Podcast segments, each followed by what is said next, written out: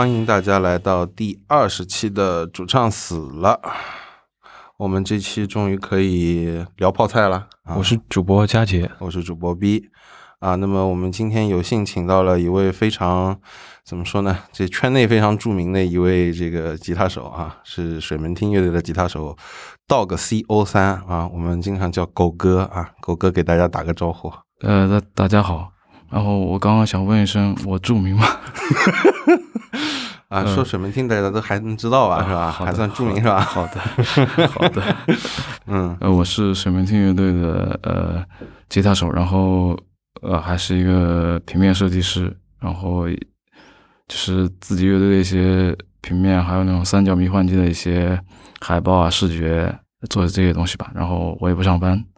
啊，呃，这是我基本的生活状态吧。嗯，好羡慕啊。OK，那么先进入我们第一段的这个演出回顾啊。啊，那么演出回顾的第一场呢，这是我去看的这个少的全新专辑啊，《夜宿山》的首发。然后这次呢，是他们少是请到了那个著名的一个呃视觉工作室啊，然后帮他做了所有视觉。所以一进场的时候，我就吓到了，我说：“哎，我靠，这个整个的这个。”嗯，一开始是有个铁笼子，然后哨在后面，然后它是其实是前面是一块冰屏，后面是一个主屏，然后就是两个屏，然后就是在你的这个 DJ 演出的前前方会浮现很多不同的那个啊视觉的这些效果啊，前面那个是一个对一个也是一个透半透明的屏吧。嗯，从现场的这个音乐角度来说，这个 techno 的话，其实也就我觉得打的一般了，其实，但是它这个视觉效果的确花了很多钱，然后也比较好，嗯，怎么说呢，就是对光的一种致敬吧，感觉他整张专辑。那么我们来听一下邵的这段录音。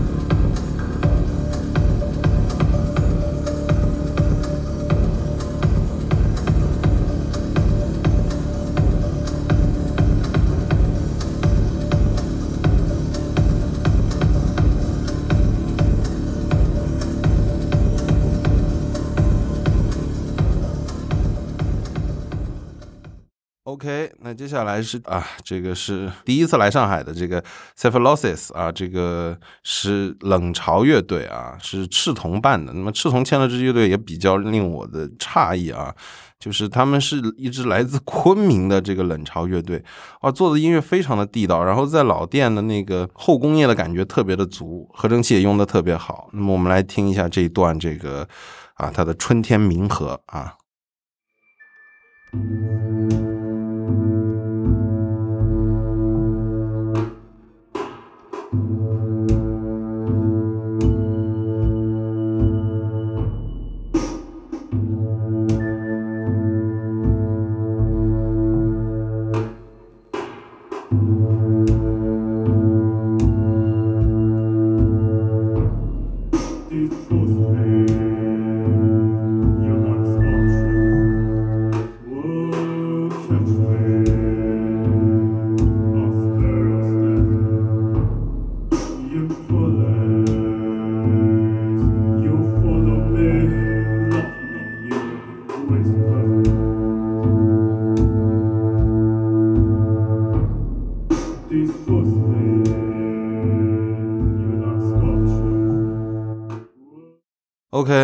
接下来来讲最后一场啊，孙大威啊，这个前一阵也是好不容易能够看到的二十周年巡演山水音乐啊，好久没有出来了，孙老师，孙老师这次我是在杭州的 Loopy 看，当时的现场效果非常非常好啊，嗯，他的这个 IDM 做的简直就是，嗯，这毕竟是日本待过的啊，嗯，我就不反正不多说啊，大家来听一下这段 IDM 啊。「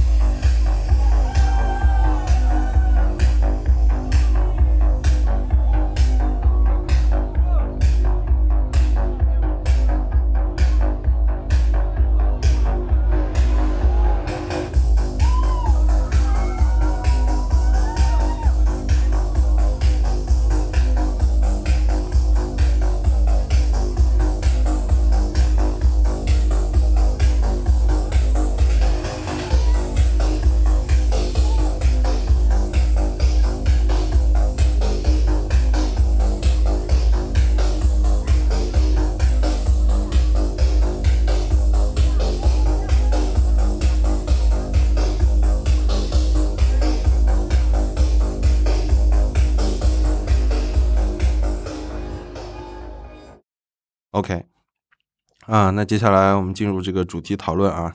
如标题所见啊，我们今天其实来讨论的就是一个泡菜音乐啊，也是一种音乐分类。你说音乐分类是不是也不是特别科学啊？狗狗哥 纠正一下。呃，一般的话，可能大家对 Krautrock rock 那种分，觉得它是一个分类，其实它是一个比较大的词，就是相当于呃，类似于德国的区别于欧美系统的摇滚思维吧。其实细分来讲，就是可能大家有名一点的那种 New 啊、Craftwork 啊，或者是 Can 啊这种，呃，可能比较有名一点。然后其他其实还有很多，就是各种小地方没有出名的各种小乐队，他们的。呃，思维方式可能也就完全不一样点，也跟那个就是主流的那些也不一样，就是有可能是一种走歪了的 prog，走歪了的很多乐队确实就是走歪的 prog，因为他们没办法去真正的，就是可能德国人的那个脑回路无法完美的复制布鲁斯音乐，因为很多德国人的思维方式，他玩布鲁斯显得很奇怪。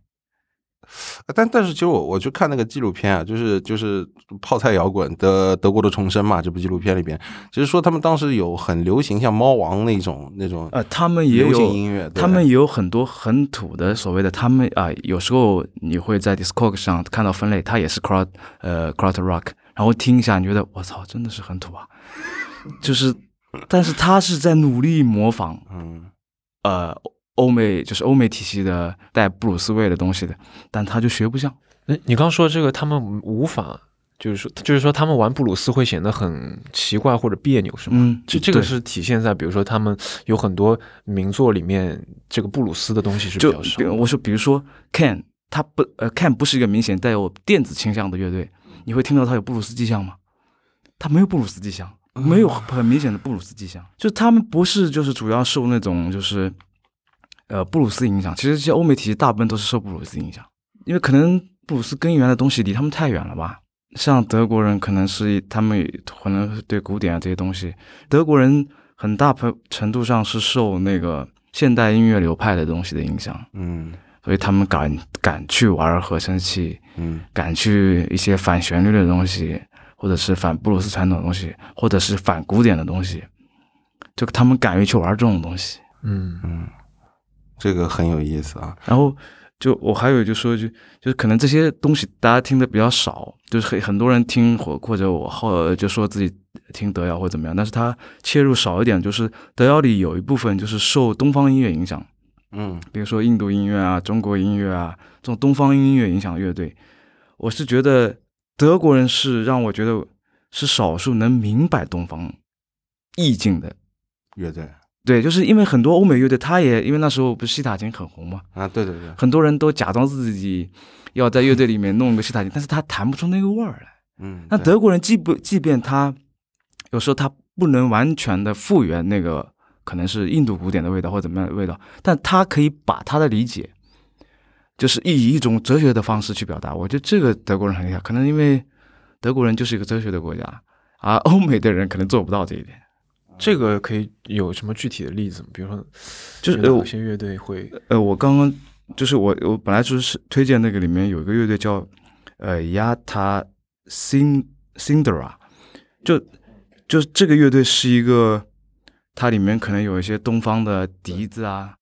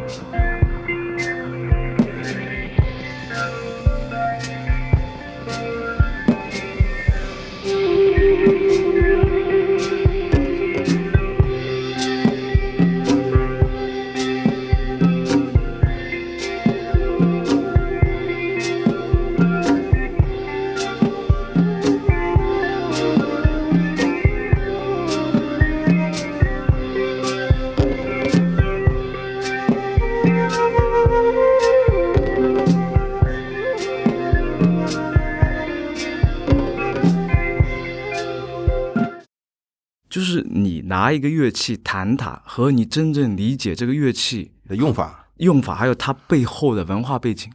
因为换句话说，印度人玩印度音乐，它是有它的宗教体系在里面，它的哲学体系在里面，不是说我就发出声音就完了。就体现还包括，我就另外讲，就有一个叫 between between，就是啊，between 啊，between 嗯 OK，devotion，对 devotion，就他他们他们是这这 devotion 就是念经，就是和尚念经，但他把和尚念经念得很好听，很好听。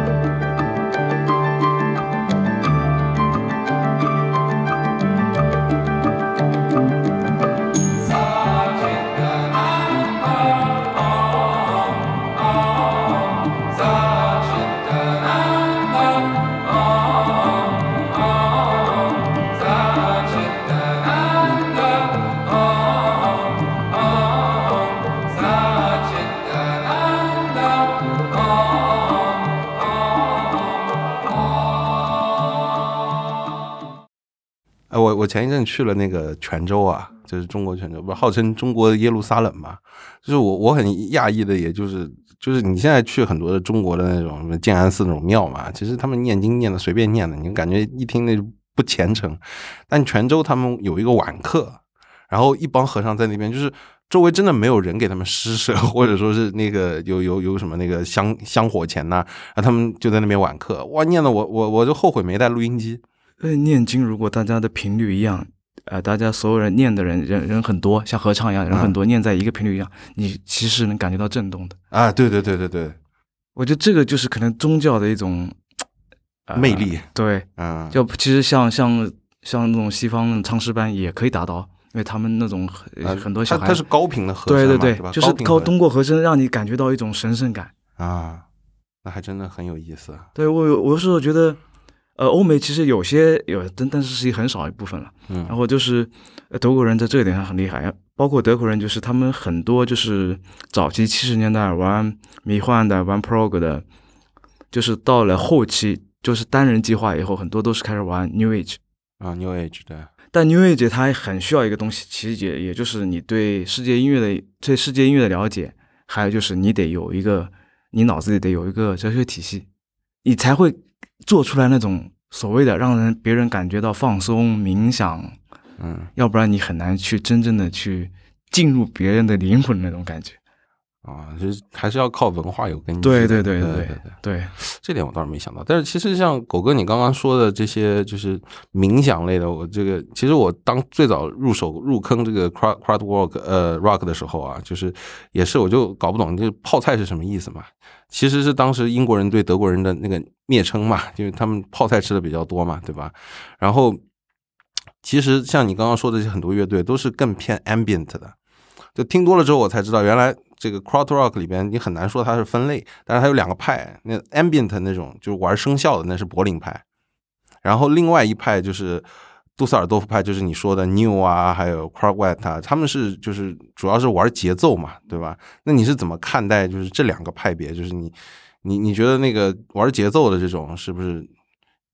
就是不需要文化来底蕴？呃，也倒不是说不需要文化底蕴吧，就是，呃，其实你就是相当于说柏林 school 可能它更偏向于使用电子乐器，但包括 new 其实它，你看它它虽然使用的是吉他，但它的吉他的弹法其实是电子乐器的思路，他很多那个他那个那个他原来不是来上海演出过，他的弹法其实是一个电子乐器的思路，呃，只是说他用原声乐器去表现而已。就是他们那种，其实早期包括像福斯特、呃福斯特那种，就是属于他是工业音乐，其实是，偏偏极端一点，呃 对，就是，呃，换句话说，他们只是说，呃，思维方式是其实是差不多的，只是说我用的设备不一样。呃，像像或者像 Craftwork，他后期就开始已经自己琢磨，我要自己做东西，我要发出纯粹的电子音，嗯，所以他就已经连鼓都不想打。嗯，对鼓鼓机嘛，对，因为呃，那个 New 的早期成呃 New 的成员就是 Craftwork 的早期成员，啊对对，这也是所以他当时 New 的成员还是在打鼓的，是是打真乐器的。但是到后面他们那两个人离开以后，组了 New 以后，剩下的人或者找了新人以后，他们想自己制造乐器，包括他们开始制造打击板，啊，对打击店，对他打击店那种，还有就是一些，就他会就做一些，又其实很简单，其实你看他操作其实非常简单，嗯。但是他们发明了这种方式，啊。呃，Craft 我 Work 有一个很早的有一个录音师，大概是七十年代初吧，有个叫大家可能看到过，也是那个德国的那个啊、德国早期有个电台叫 WDR，给他们录过一个早期的，人家说是他是人家说是他是最早的 techno，就是其实他们做的东西多简单啊，就是有个人打了一个底鼓，咚咚咚，不停在那里打，其他什么都不打。然后另外一个人用合成器反复咕咕咕发出很奇怪的，就然后是别就是而且听的那些人，当时还在嬉皮时代，听的那些人也觉得很奇怪，就很奇怪的看着他们，但是他们会无意识的被这个单调而重复的节奏跟着点头。这个东西可能领先了五十年，这我我不知道他们是有意识还是无意识，但其实就是这个是未来音乐的，发展方向，对，这未来音乐就是这样重复、单调、洗脑。啊，你你刚刚说的那个用吉他来用电子乐的玩法来玩吉他，这个嗯可以展开讲一下吗？大概他们是做了什么样的？呃，其实电说电子乐的时候，其实已经是后面的话了，就是说，呃，我们说的就是电子乐，其实是指八十年代以后偏已经成型的电子乐，就你可以完全很列出很多门类啊，这是 house 啊，这是 techno 啊，这是什么嗯 trip hop，、你可以把标题直接标上去。对，但还有一种叫原始电子乐，呃，这呃就是它是那种就是还有一种最早的有一种叫电原声。什么 electric acoustic，它有有点学院派，又有点就是他们当时还不知道自己要干什么，嗯啊但是他们又想要通过电东西去表现。其实很多时候，你说他，比如说他当时没有那种采样机，我一个采样可以切成一个块，我可以通过点击来，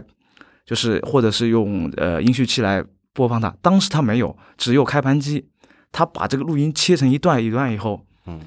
它如果我要放这一段，我就用这台机器不停的放。然后，如果我要放另外一段，不是他们要把那些呃各个乐段、各个声部不是要结合在一块嘛？嗯他通过不同的开盘机录完不同的小片段以后，开始同时播放，然后对。呃 但是其实你会，你仔细听，它的节奏是对不上的。很多东西它，因为它不像数字的东西，它可以切分到。它当时因为是很粗糙的，在在磁带上你没没办法做到，就是呃切到这个拍子很准很准。像很多像英国的那个呃 BBC 那个最早的那个什么那个奇呃奇怪博士是吧？啊，Doctor Who，Doctor 呃 Who，，他们很多包括那个早期的一些科幻片的配乐都是这种东西做的，就很古怪，很古怪。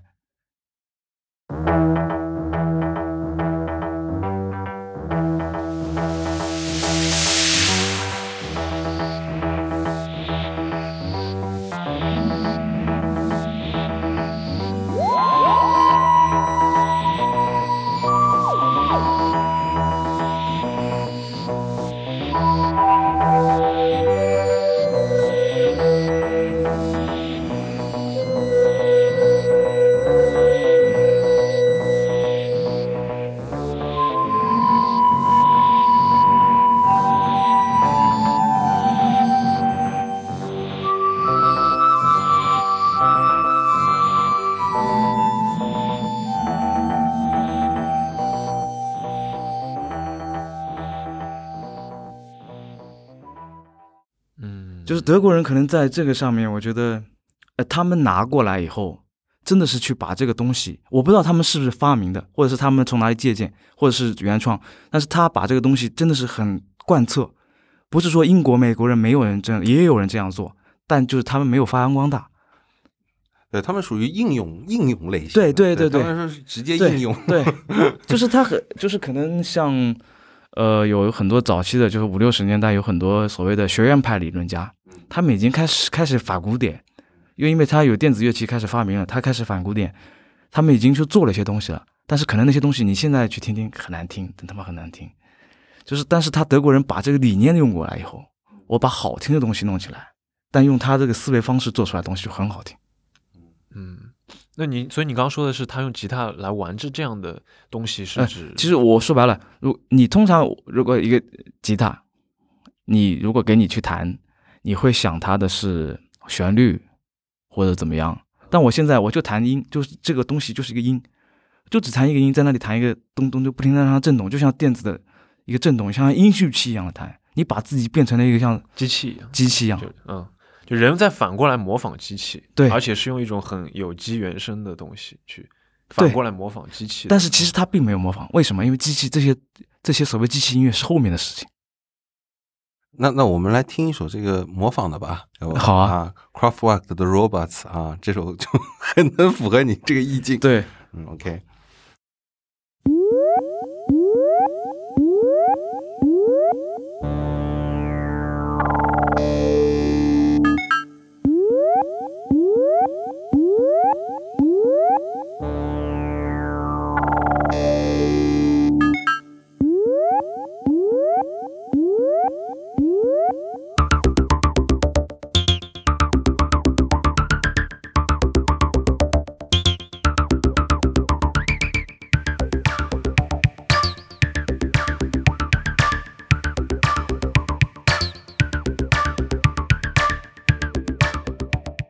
哎，但但但是像我们说的，像德德瑶这种啊，其实他这个，但我现在看很多越来越做那种 Kraftwerk 的乐队也很少，但水门厅是一支。当初是我我反正当初是搜我说你们 tag 是那个 Kraftwerk 的，你觉得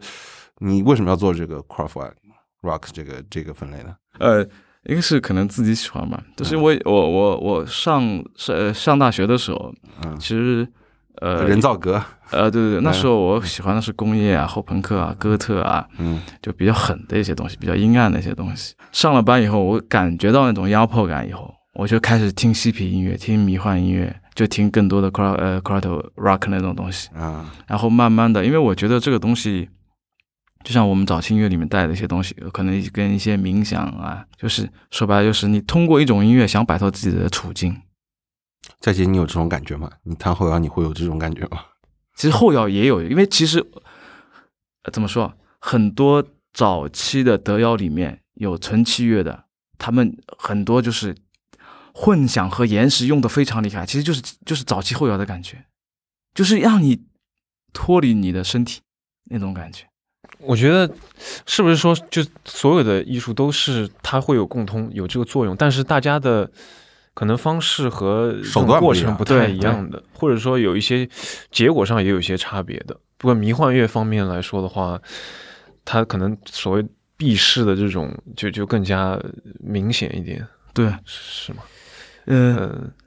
怎么说啊？比比如说，比如说啊，就是比如说你们在最早决定要玩这个音乐的时候，那时候你肯定也很喜欢这个音乐，嗯就你平时会一直去听。那个时候你听这些音乐的状态是什么样的？和现在会有什么区别吗？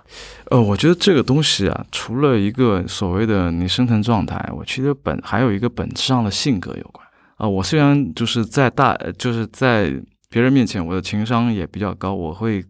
可以跟不同的人 说话，我可以很健谈，但是私底下我很反人类。还有包括我们乐队其他成员，其实跟他们的行为有关。这我觉得就跟呃迷幻乐，或者是跟那个迷幻摇滚啊，或者是跟那个德耀，其实也有这个问题，就是说他有两派人，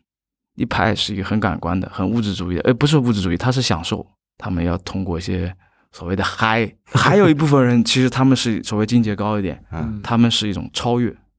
他们更愿意去学习东方哲学，呃，包括印度的、中国的道教的东西，他们要去超越超越肉体，让自己身呃心灵上得到一些平静。这就是可能就是像我们乐队里面，我们有两派人，一派人就是行为上的问题，一个是像我是精神上的，就我们的追求有点不一样的地方。哦，这个乐队是我三十岁的时候生日，正好就是我们组成。其实他们之前已经玩了一段时间，然后正好想找一个人，啊呃碰到我，我们一一拍即合，就是属于一见钟情那种。啊呃呃，怎么说呢？就是我在之前我说你说刚刚说人造歌，我其实根本不知道哆来咪发嗦来西哆在哪里，我也不在乎哆来咪发西哆在哪里。就像我上大学的时候，我也去报了一个吉他班，嗯学了三四堂课，我就跑了。然后我跟琴行的老板，我还跟诶跟琴行的老板，我会跟他聊，就就是我们是朋友，但他对我，他他对我说：“你是不是看不起我？” 他就学了三四堂课，什么五三二三一三二三，我要吐了。就是我对我来说，音我对音乐的理解，就是三十岁之前我玩噪音是因为我没有耐心。我不是说不喜欢音乐，或者是你要通过一种极端手段去表现自己内心。其实是本质上来讲，是我缺乏耐心。其实我觉得很多可能年轻的乐手或者是一些地下乐手也有这个问题，他想通过一种简单、直接、粗暴的东西去表达出内心一些想呃内心的一些想法，一些特别是一些噪音的东西。但我以前也摸索过，但我发现有个问题，噪音就像一团根本讲不清话的话，就是你在狂喊在喊，人家人家知道你很痛苦，或者是你很悲伤，或者是有什么情绪，但无法描述。这样就导致无法跟别人产生共鸣。换句话说，你跟大部分人都无法产生共鸣，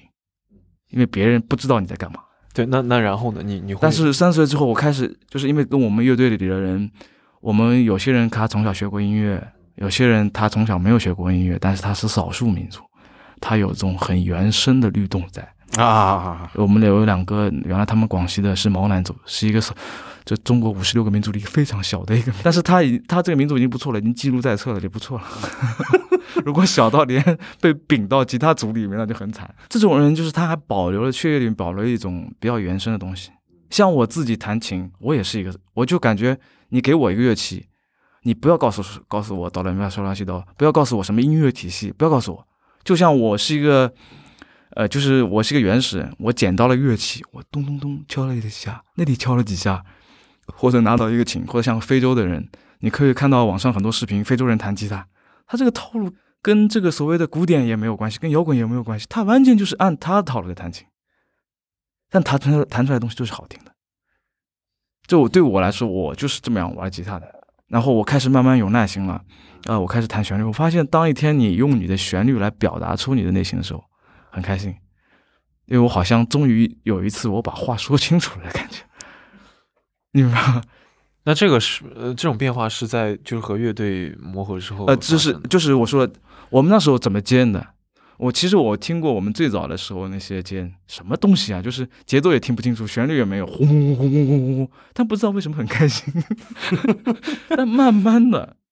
就是我们可可能那个人弹了一个很好的 riff，或者他出了一个很好的动机，你要想办法跟上他。你想办法跟上他，你就想你想努力，但有时候你发现跟不上他。那你就觉得很遗憾，他有个好东西，我他扔出来，我接不住。在这个过程当中，我们在反复的这种碰撞的过程中，我就发现我们就是学习很快。我们要知道哦，他弹了这么好的东西，我要跟上他。那我要去晚上回家去练一下，或者找一下，或者是现场的时候下意识的去做一些东西啊。我有时候别人弹了很好的东西，我我我勉强找到了那个音，那个和弦是对的。但我没有弹出什么好好听的东西，那我回去再去想一下或者怎么样拓展一下，慢慢的在这个过程中，包括我们的鼓手，他是因为弹贝斯太难听了，就我们原来的鼓手是因为他弹贝斯啊真的太难听，这是旋律段是什么玩意儿？但是他的节奏很稳很对，然后就让他去打鼓。然后我们原来一个贝斯手，他是因为角色需要，一一口气我们冒出来三个吉他手，就是那就是去弹贝斯。然后我们，而且我们平常玩的时候，我们比如说我我们手里的东西玩就玩不出名堂了，就是我们就转一圈。你去打鼓，你觉得怎么样？呃，我们每个人身上其实都有一个，我觉得是一个，我们乐队里的人还，我觉得这一点还挺强，就是一个很原生的东西。换句话说，你从来没打过鼓，我把鼓给你，你摸两下，敲两下，敲两下。我可打不出复杂的东西，但我也可以打出一个节奏的东西来。在这个过程当中，我觉得我们学习很快，就不停的在那里，就是因为怎么说，就是感觉就是人生就不停在考试，慢慢你考的了已经考疯了，就是，而不是那种就是因为你自己一个人琢磨，你很难去有个检验，很难去跟别人有一个哦，我发现我自己哪里对或哪里不对。你因为你跟别人玩的时候，你要想你要对上这个角色，或者你要把这个我自己这个旋律跟人家呼应。或者你人家弹了一好东西，你要把它映衬出来。这个过程当中，对自己，我觉得这个就像我们乐队，就像对我们来说，就像个黄埔军校一样。我们在这里面学一些乐队的最基本的这些东西吧。我还蛮好奇，你们排练比较密集的时候，你们一周会花多少时间排练呢？也以前呢，以前我们状态真的很嬉皮，就是说，呃，我们那时候因为有几个，因为我们呃，就是我我我没有跟他们住在一块儿，我们几其余几个人他们住在一块儿的。然后呢，我哦，他们有时候他们行为习惯比较差，就是我 我们那时候每个礼拜基本上都排，哦然后呢，可能一排就要四五小时，有时候我会跑到他们住的地方把他们叫起来，他们还在睡觉。然后呢，就是叫起来，然后一块过去，可能找一些近的排练房。有时候呢，我们会在家里面，就是我们那时候有点失控，就是说，只要那个人碰了几下乐器，他弹了一个段落，就会有人跟上来，哪怕他打被子也会跟上来。就是我们，就是那时候可能打一个，那时候就是我们就是哪怕吃点个外卖，吃个什么东西，就敲敲碗很快，我们都会跟上来，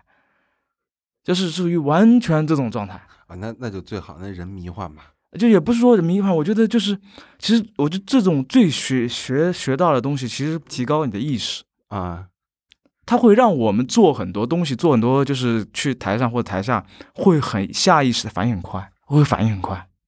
我知道，哎，人家扔出来，我马上要有个东西，哪怕我当时没办法这个把这个东西搞得很复杂，但我可以有一个对的东西，马上给他一个回应。因为只要一旦有了他那有了一个回应，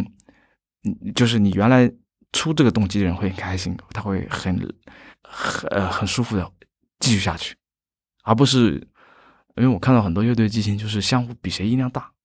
对，就是就是哎，我怎么听不到自己声音呢？然 后我就再加一点，然后哎，我听到自己声音，别人有没有声音关我什么事情？我觉得这个过程就可能就是你懂得一种平衡了吧？啊，这也是一支做迷幻乐队的一个方法。对吧这换句话说，做迷幻乐队方法，这也可能是一个做艺术方法。你你怎样去掌握这个平衡？嗯，因为所有人可能我们，我我某种意义上说，很多人二十几岁的时候就有这个能力了。我不只是说迷幻乐，或者是我们工作或怎么样，或者是身上的一些所谓的艺术上的才华或怎么样，很多时候我们二十几岁就有这个能力了，但是我们无法控制它，它就会忽高忽低，就很难掌握这个平衡。但你到了一定年纪，或者你在某些地方经过一定训练，你就可以平衡它，你就可以以一种呃非常合适的方式表达出来，让我自己舒服，底下人也舒服。我觉得这是一个最好的。很多时候就是你自己舒服，别别人不舒服。我觉得这是一个很好的过程吧。嗯，我们放一段水门汀的片段，大家听一下。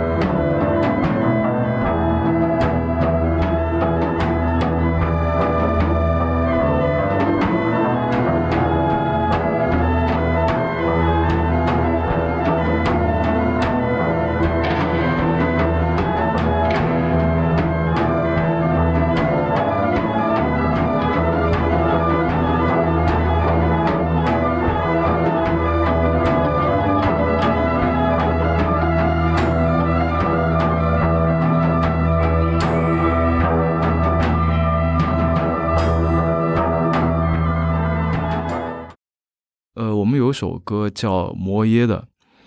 呃，然后这首歌是一个以呃合成器为主的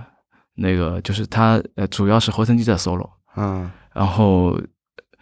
呃，但是呃我我很就是我们乐队那个家伙，他虽然技术很好，但是他记起他从小学习音乐，他可能也是我不知道他懂不懂谱，我没有详细问他懂不懂谱，但从小学习过音乐，应该是 懂点谱的吧，比我们靠点谱吧。嗯但是他是全乐队记性最差的人，就是说他弹了一段很好听的东西，下次再让他复制出来会很难。啊但是他厉害就厉害，是他知道，因为和弦就是说白了就是几个音符的最佳的排列组合，所以对他来说，他会快速的运用。像这首歌里面他，哎弹的很熟或怎么样。然后后面我我一开始吉他是没有声音的，是因为我找不到，就是是因为我找不到。然后你看，听弹贝斯，他弹的挺简单，有时候贝斯弹的很简单，但是他是对的，他是因为他不知道怎么拓展了。我有时候我也会就是弹错音，这是因为我想拓展，都发现没人跟不是没人跟，是我的心想拓展，我的手跟不上。哦，还有就是好的地方就是说，啊，包括里面打的那个鼓手打的，就他也会打一些，呃，我们我们鼓手连过门都不会打。但是呢，他会打着打着会莫名其妙会出现一些很细分的小音，就这种东西也不是什么爵士乐，也不是摇滚乐，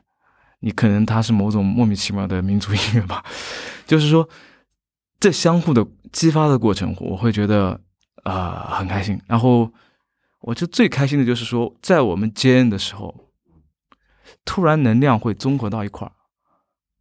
所有人的那个心就是。啊，会综合到一块，我们一下子迸发出来的那种能量，让我觉得非常爽。这就是感觉所有人都飞起来了。因为我我举个反例，我们曾经呃找过，因为那时候我们我们是我们有换过六七个贝斯手，就是我们专科贝斯手，就是说我们曾经有过一个贝斯手，他弹的他原来是一个噪音乐队，跟他一块玩，我发现我们所有我们其他人飞起来的时候，他还在原地在地上跑，永远飞不起来。我觉得这个可能是乐队状态，还有就是你的你适不适合玩这个风格。嗯，那其实其实像刚刚狗哥阐述了这么大段，就是嗯，的确你们演的时候，因为我经常作为你们观众嘛，我觉得底下观众也是进入一种恍惚状态，也很舒服。那么你们乐队也很舒服，就想回到主题一下吧，就就就就 c r o t rock 这种风格其实挺好的，我觉得，而我听了也很多，也是听了很多大牌的嘛，也不算你像深度乐迷嘛，但是。现在我是感觉，就 c r a f t Rock 在中国起码很少的乐队，然后国外也越来越少。你觉得这个是个什么情况呢？或者说怎么怎会形形成这种情况？就像之前所说的，所谓的它启发了现代的一些电子乐或者怎么样，就是首先 c r a f t 呃 c r a f t Rock 已经融入了现代音乐里面啊，也是理论上讲，像破呃包早期的 Techno 或者是一些 Trance 的东西，其实都是德国人在那里试探。嗯，很多东西首先是它是融入了，还有就是说。我换句话说，你真的要做呃 q u a r t e r rock，你要学习它的是所谓的一些理念上的东西，它是一些反反布鲁斯或者怎么样。就像中国人是弹，中国人有人弹布鲁斯，但中国人弹的布鲁斯真的是还不如 味道怪怪的，对，还不如死，就是那种感觉。就是你有时候觉得它挺好一段，你就感觉是从哪里偷来的，要么你就觉得这怎么这么土呢？就是。因为它跟你的民族性其实它有点，呃，就是啊，呃，西非嘛，对对，最早是西非那边的嘛，对吧？但但但是它但是其实跟换句话说，现在不是有那种非洲的所谓非洲布鲁斯嘛？它跟美国那布鲁斯又不是又不是一块，又不是一块了。嗯啊，因为很多乐队可能就是说，像很多呃，就走模仿。Cross Rock 乐队，他在学 New，他在很早，其实你会发现很少有人乐队学 Can 的啊，是 New 是最好最容易模仿，还有呃 Craft 呃 Craft Work 的最容易模仿，就呃杜塞尔夫派的比较好模仿，因为它其实框架非常简单，甚至换句话说，每个人弹一个单音，换几个声部，只要对得上，对出来那种感觉就是这样子的，它太容易模仿了。但是你要真的需要去一些深入的一些。派别还是需要一个，我觉得是一个人的技术。对，一个是技术，还有一个其实就是文化背景。文化背景，你你是不是真的能体会到当时那个所谓的呃政治背景，也可以社会背景，也可以包括像当时那种所谓的嬉皮运动的那种对东方哲学的追求啊？虽然呃，包括人家对我们所谓的文化大革命那种盲目的崇拜啊，就就像我们国家。当时对西方这种所谓的嬉皮运动的盲目的厌恶啊，就他在向往你，你在厌恶他，这种是一种很奇怪的感觉。好像是啊，从文化角度来看，对，就是我们报道时候可能说啊，你看西方年轻人这什么玩意儿啊，都都废掉了嘛。那我前两天还看到过一个 YouTube 的视频，是好像是法国的几个音乐人去唱那个八条纪律，什么三项三大纪律，八条八条规矩，这哦唱的还挺好的，就是。因为那当时很多，就像嬉皮运动，所谓的公社，它其实就是在学社会主义那一套。嗯嗯。但是呢阿蒙多尔，呃，对对，他就是在他们就是在向往社会主义那一套，嗯，其实那一套跟那真的那一套是两码事。其实他们那种公社最后其实他也不是社会主义，其实走走的是所谓的你说他社会主义，其实是原始社会主义，就是原始人社会的那种社会主义，大家生产、工作、生活在一块，对吧？所谓的共享制，对吧？这些东西他们去模仿这一套东西，虽然听上去有点不靠谱，但是我我岔开一句话题说，啊、最近几年。我看到有很多纪录片讲当时公社，就各个地方的小公社，呃，那种公社的纪录片，回可以回过去多看看，特别有意思。你真的就有时候你看看那些人当时是怎么怎么会这么想，包括你听到很多乐队，我刚刚说阿蒙杜，或者是英国一些乐队，他们都是公社乐队，也就是说，特定的历史文化背景会产生这种对，对，包括就我还说一个极端一点的，公社比工作还公社还要极端一点的，嗯邪教团体。嬉皮有大量的邪教团体，嗯，也是它既是一个公社就性质的，又是个邪教团体。他们很，他们里里面因为会有一部分会乐器的人，他们会组一个乐队。表有些是就是他们是在玩乐队，因为他们有活动嘛。我们有时候会有活动，我要玩音乐嘛，就大家是一块儿，就像 party 一样的。还有一种是用来祭祀啊，OK，我我是真的是用来祭祀的。感觉好像在看邪典片的感觉。啊，对，因为呃，就像你说到的邪典片，其实，在嬉皮时代，六七十年代，邪教非常红，哦大量的邪教、嬉皮、嬉皮邪教的一些，包括一些电影啊，还有一些出版物，特别特别多，很多都是以公社的形式存在。嗯也挺有意思。所以现在反正二十一世纪了，也不太会存在这种东西，所以啊，就慢慢消亡。那进入我们今天的最后一个问题啊。那么我是每年参加狗哥主办的这个三角迷幻季啊，印象最深的是你们在 SpaceX 做的一期，就是一个很长时间的一个马拉松式的一个迷幻乐队的一个，嗯，你算拼盘也好吧，算音乐节也好吧，这么一个一个一个演出形式嘛，会选那个场地，然后在里边就是很多的。乐队从头到底演，对吧？会请一些硬件噪音的，也会请 CROFLASK。我上次最最喜欢的那个东北的那个就是粗糙影像也来过，就那个团，对吧？然后我们去年是佳杰跟我都去看了，那么今年会会不会还有？那么最早这个是狗哥，你是怎么想去做这个东西呢？呃，就是呃，一个挺个人的出发点是说，相对来讲，我玩这个东西，或者说出道的时候，我已经三十几岁了。你如果作为一个新乐队，让我如果参加什么育婴堂那种什么，就类似于啊啊。New Face，牛肺对，那打死我也不会去的。哎你们参加过吧？我我记得？我我没有参加没有，OK，就是我完全以一种所谓的比较高的姿态出现在 就是呃，可能因为我早期也玩过一些实验的东西，我也认识很多所谓的呃，就就实验乐手，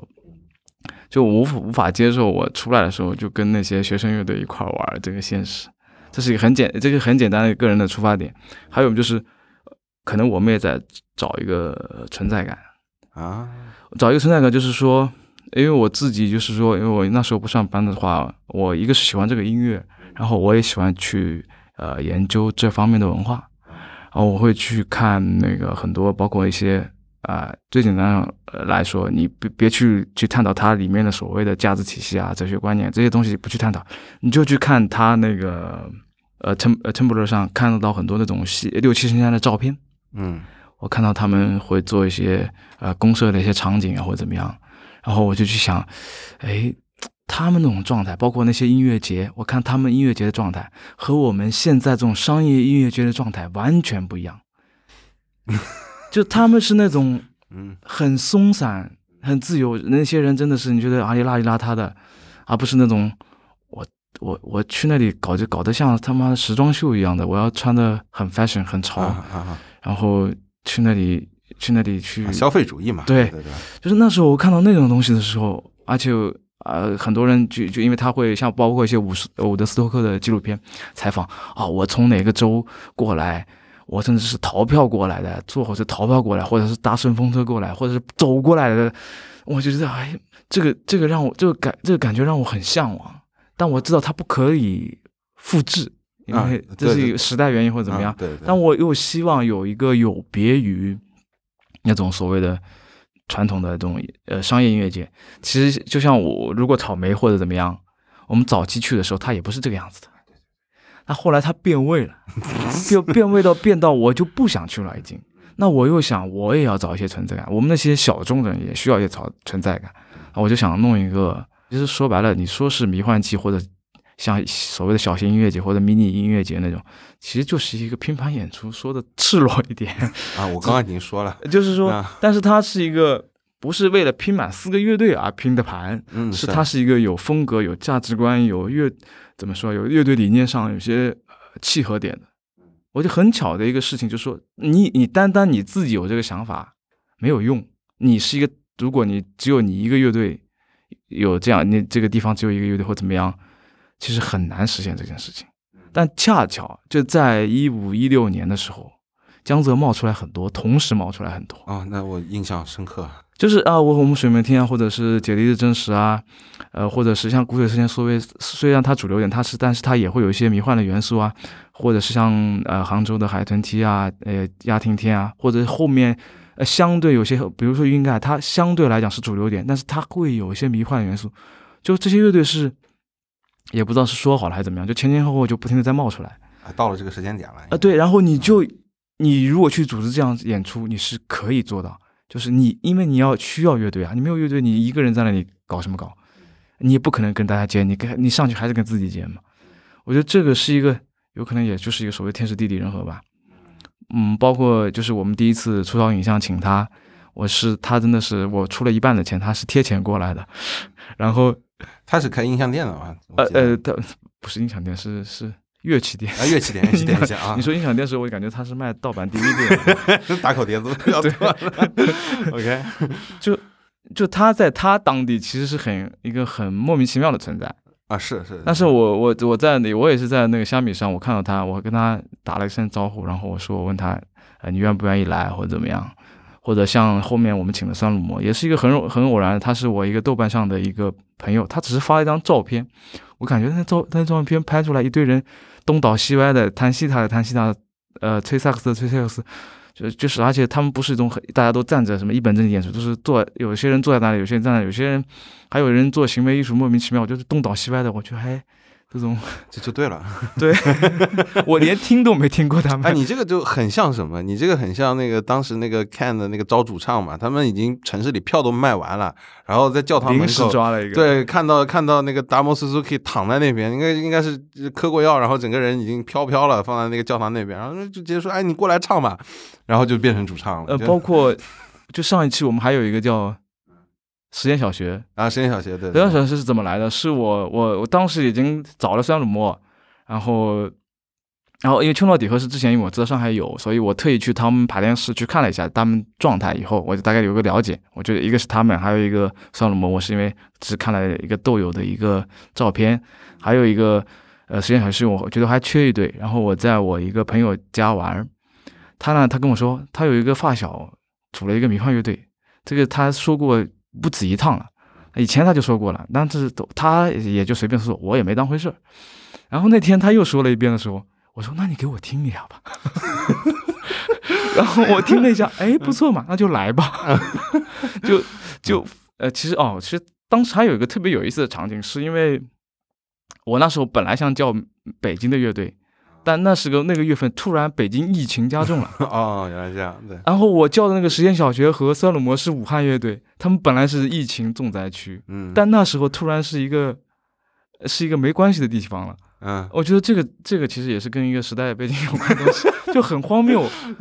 我明明是想叫的，却叫了个疫情重灾区的两个乐队过来演，而且我我我我这个。上期的主题叫新纪元，其实我把那个“冠”字省掉了。嗯，我我因为怕可能觉得大家这个词有点怕，或者是有有些不好的影响或者怎么样。但我其实说白了，就是我觉得哦，这个跟新冠有关，新冠可能会改变人类。没想到确实一直在改变人类，一直在改造人类，挺改造的。就是就是在对我来说，主办这个演出，还有我莫名其妙找来那些人演出啊，或者怎么样。我觉得这个过程听上去就是很迷幻，对，它不是一个，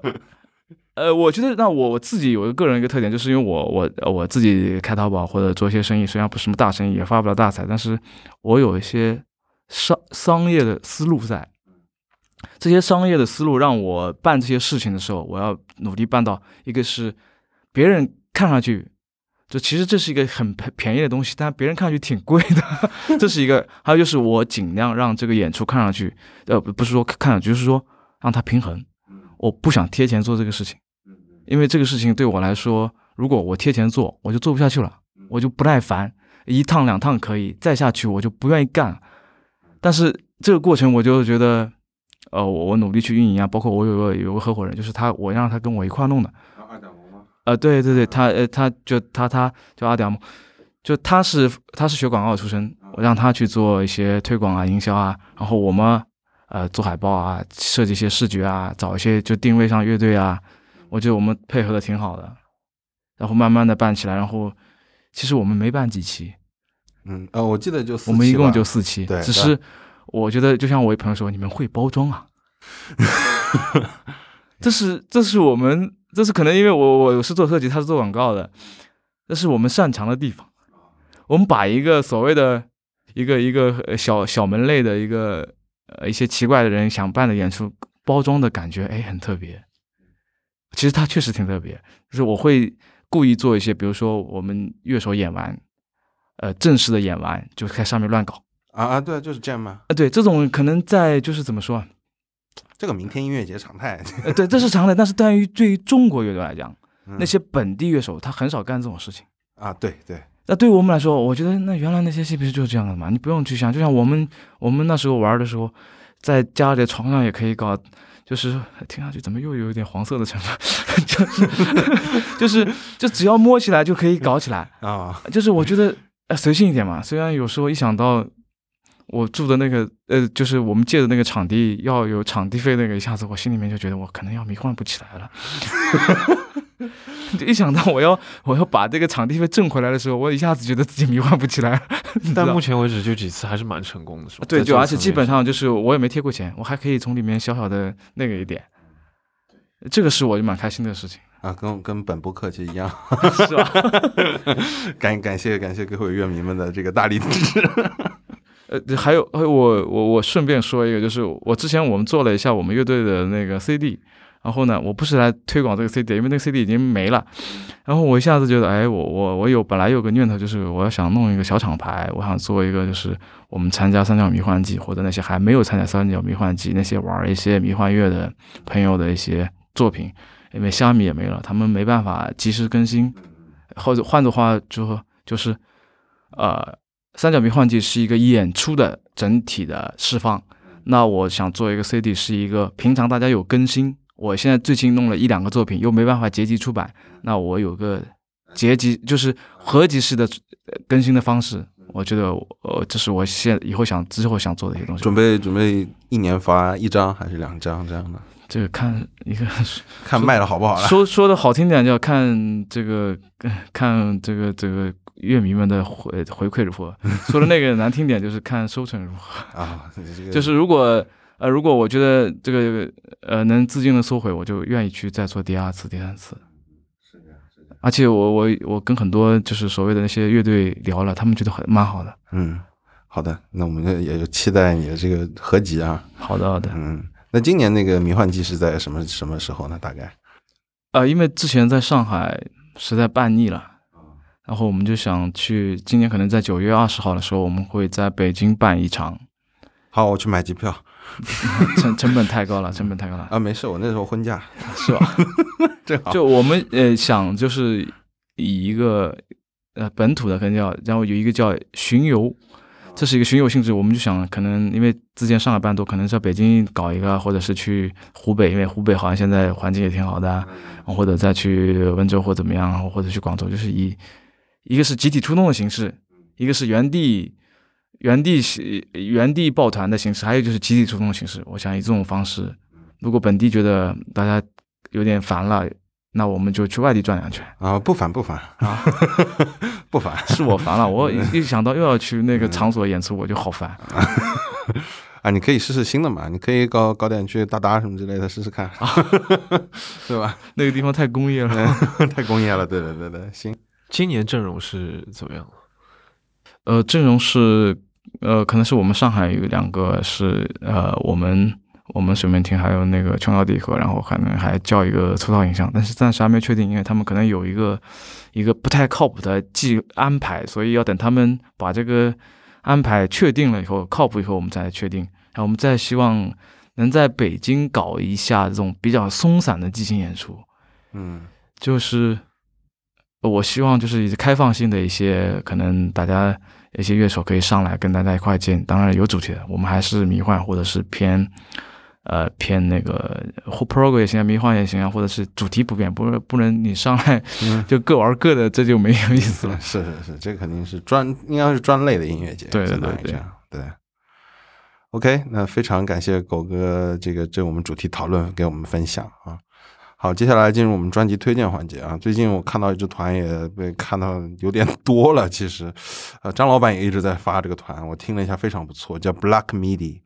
然后他们是一支来自伦敦玩器乐摇滚、数学，甚至噪音爵士，还有点流行或者钉鞋了，就混的特别多的风格在里边。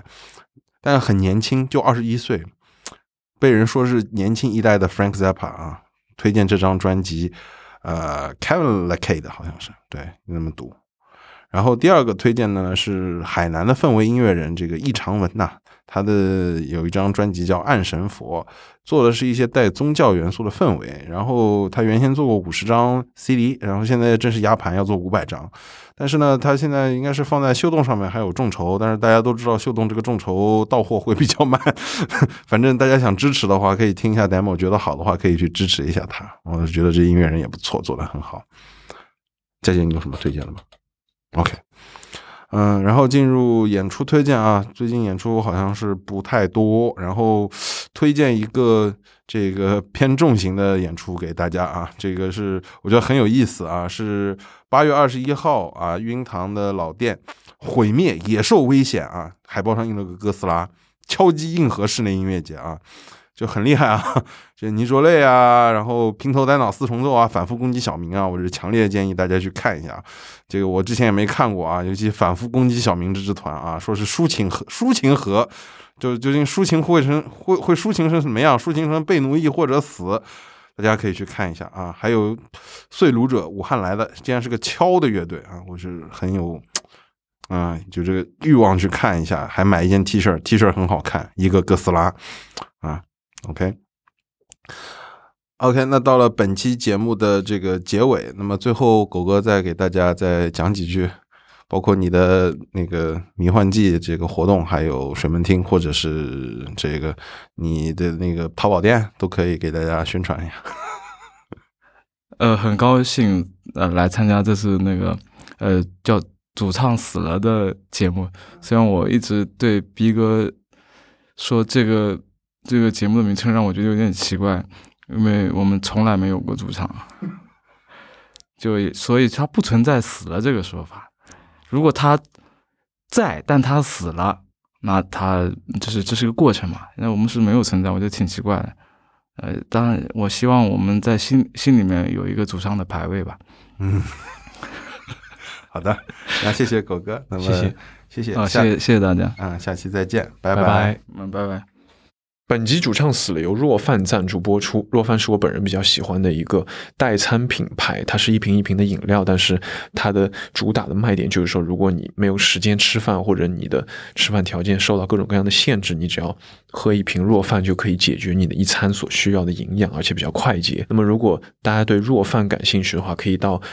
微信公众号“若饭”里面回复“主唱死了”四个字，你就可以得到一张优惠购买的优惠券，包括里面也有一些详细的介绍。